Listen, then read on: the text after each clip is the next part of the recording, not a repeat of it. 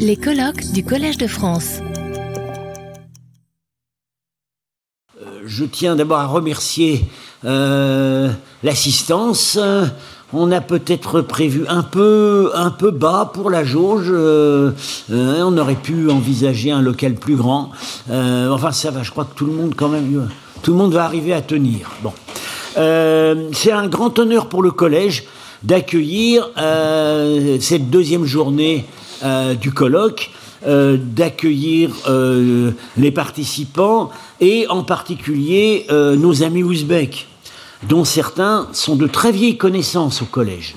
Hier encore, avec Shakir Pidayev, euh, nous rendions hommage à la mémoire de Gérard Fussman, titulaire de la chaire d'études indiennes, euh, qui nous a quittés l'année dernière, et euh, avec qui Shakir avait entamé une collaboration extrêmement fructueuse depuis longtemps, et qui a débouché sur des publications dans la collection du collège. Moi-même, je connais la quasi-totalité des participants depuis même l'époque où j'étais en Afghanistan euh, jusqu'au début des années 80, euh, ce qui ne rajeunit personne.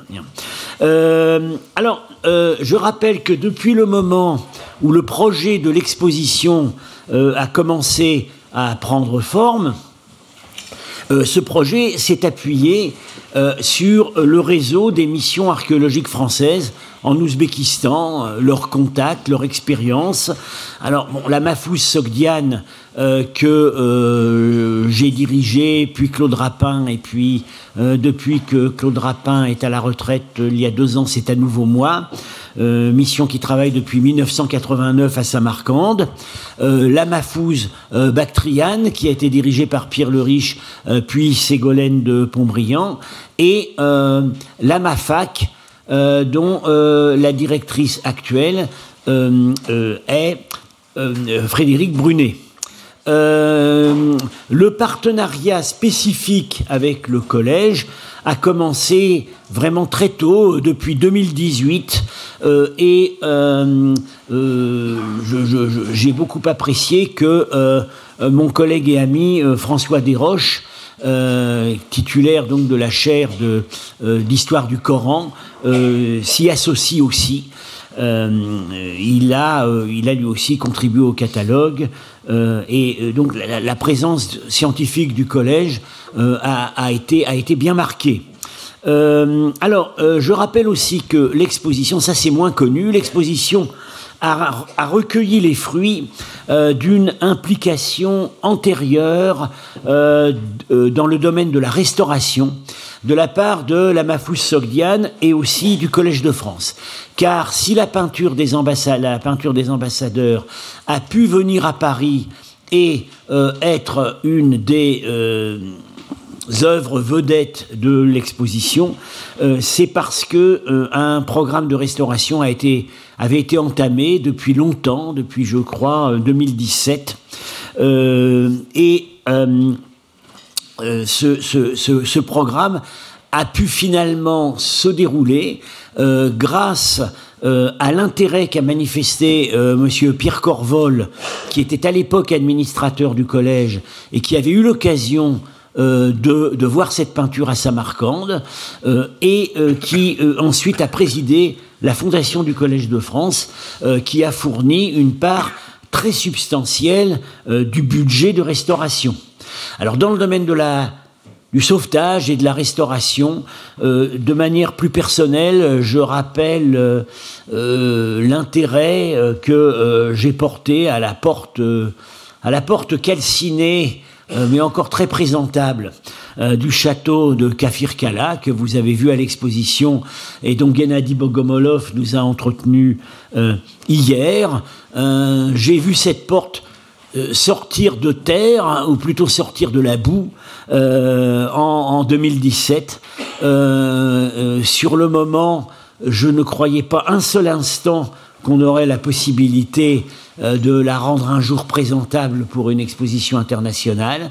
Et pourtant, euh, c'est ce qui a pu se faire euh, grâce aux, moyens importants fournis la, à la restauration des œuvres par la Fondation pour le patrimoine de l'Ouzbékistan et grâce à la compétence des équipes de restauratrices locales à Samarcande qui avaient aussi beaucoup contribué au sauvetage de la peinture des ambassadeurs et euh, de nos deux, des deux restauratrices euh, françaises qui ont supervisé cette partie du travail, c'est-à-dire euh, Géraldine Frey et Delphine Élie Lefebvre.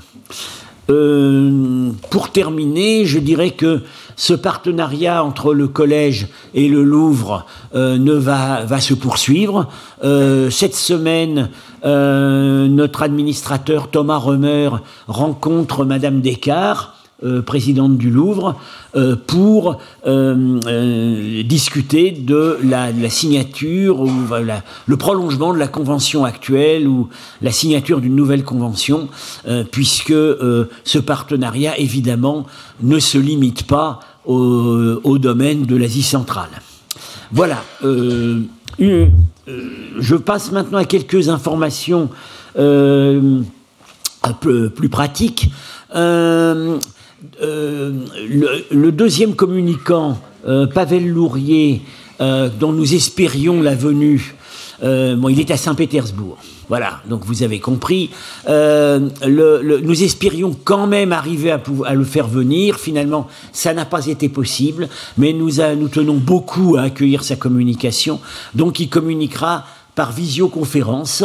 Euh, mais alors, la lui pourra assister à l'ensemble du colloque par visioconférence, mais euh, selon l'usage des, des, captations audiovisuelles au collège, euh, pour le reste, ce sera aussi en podcast. Donc le moment où le podcast sera disponible sera annoncé. Euh, le, temps. Alors, euh, nous avons cette année, aujourd'hui, un programme euh, pas trop chargé. donc, les temps de parole, disons, nous, voilà, nous, nous, on peut prévoir 30 minutes, moins s'il le souhaite, pour les communications, suivi d'une dizaine de minutes de, de questions, réponses, commentaires. Euh, en fin de journée, je pense que nous ferons un bilan et euh, certaines euh, questions scientifiques pourront à nouveau être soulevées. ce matin, c'est donc moi qui présiderai la séance, et cet après-midi, ce sera Étienne de la Vessière. Et donc, sans plus attendre, je passe la parole à Djangar Ilyasov, qui va donc nous parler euh, des, euh, des, images sur plaques d'os euh, de la nécropole d'Orlat. Retrouvez tous les contenus du Collège de France sur www.colège-2-france.fr.